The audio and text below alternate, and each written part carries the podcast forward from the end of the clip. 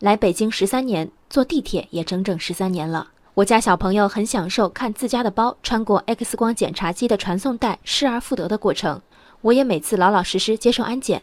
但我发现不少人背着包视安检机器为无物，被拦了就直接打开包展示一下，安检员伸脖子俯视半秒，挥手放行。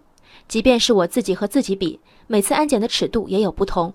同样是包里有水，儿童水壶往往没人管，矿泉水瓶呢，一半时候会被要求喝一口，另一半不知道是安检员压根没看见，还是没把这当回事儿。总之，今天安检是半秒通过，还是连排队带检查十分钟，尽在安检员一念之间。什么是规则的正确打开方式呢？刚刚结束的2017年全国高考中，吉林松原市实验高中考点理科85号考场只坐了一名考生。吉林省教育厅工作人员介绍，考生的考号都是由计算机系统自动生成，再按就近原则，电脑随机安排考场。每个考场人数三十人是固定的，一个考场必须排满三十人之后才能排下一个考场。当时排满后只剩下一名考生。昨天，这位考生本人回应称，刚看到考场安排时，觉得自己挺倒霉的。但是后来想，考场几个人都是一样考试，也没什么。考生自己觉得没啥，有网友不这么想。有人说，还是需要智慧去解决一些实际问题。最后两个考场的人平均一下，不更好？还有人直抒胸臆，脑袋被驴踢了。这个情况早就会发现，早就可以申请特殊安排。规定是死的，人是活的。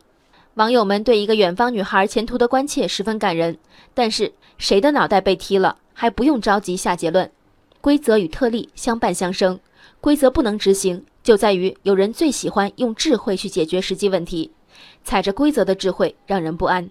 同是规则，禁止贩卖人口，后面需要加除非吗？禁止吸毒，还需要跟个特殊情况吗？对于考生和家长，高考公正性遭到动摇带来的恐慌和愤怒。并不亚于遇见人贩子和毒贩子。电脑会做错，但不会作弊。作为一场最大规模的选拔性考试，高考不容突破的规范流程是其公信力所在。要避免一个人的考场，只需简单的人为手段。但一旦允许人为干预，有了第一次调剂，第二次、第三次的空子出现，就只是时间的问题。这种人文关怀说来动人，执行起来也并不难。践踏的却是几代人对一项制度的信心。有特例之前，规则岿然不动；一旦有特例，规则只怕沦为一些人挡住另一些人的路障。规则的力量就在于规则是死的，白纸黑字，一言九鼎。如果遇情况则变通，遇特例就让路，浑身都是待人利用的把柄。放下了廉价的善意，公平要放置何处？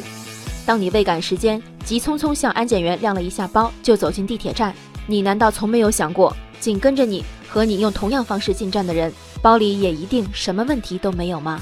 人生海海，见微知著。我是静文，下期见关键。